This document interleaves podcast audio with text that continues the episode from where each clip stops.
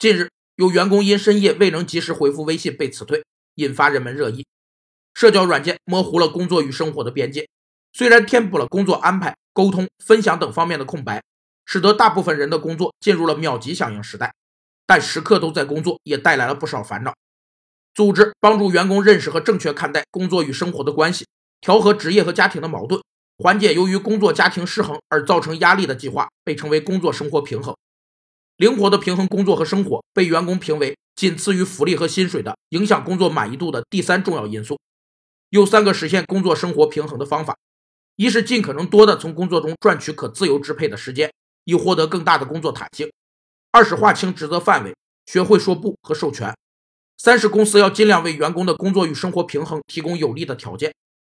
其实，那些对工作成绩有追求的人，总会自觉自愿地偏向工作安排。工作生活的平衡也是个较难实现的梦想。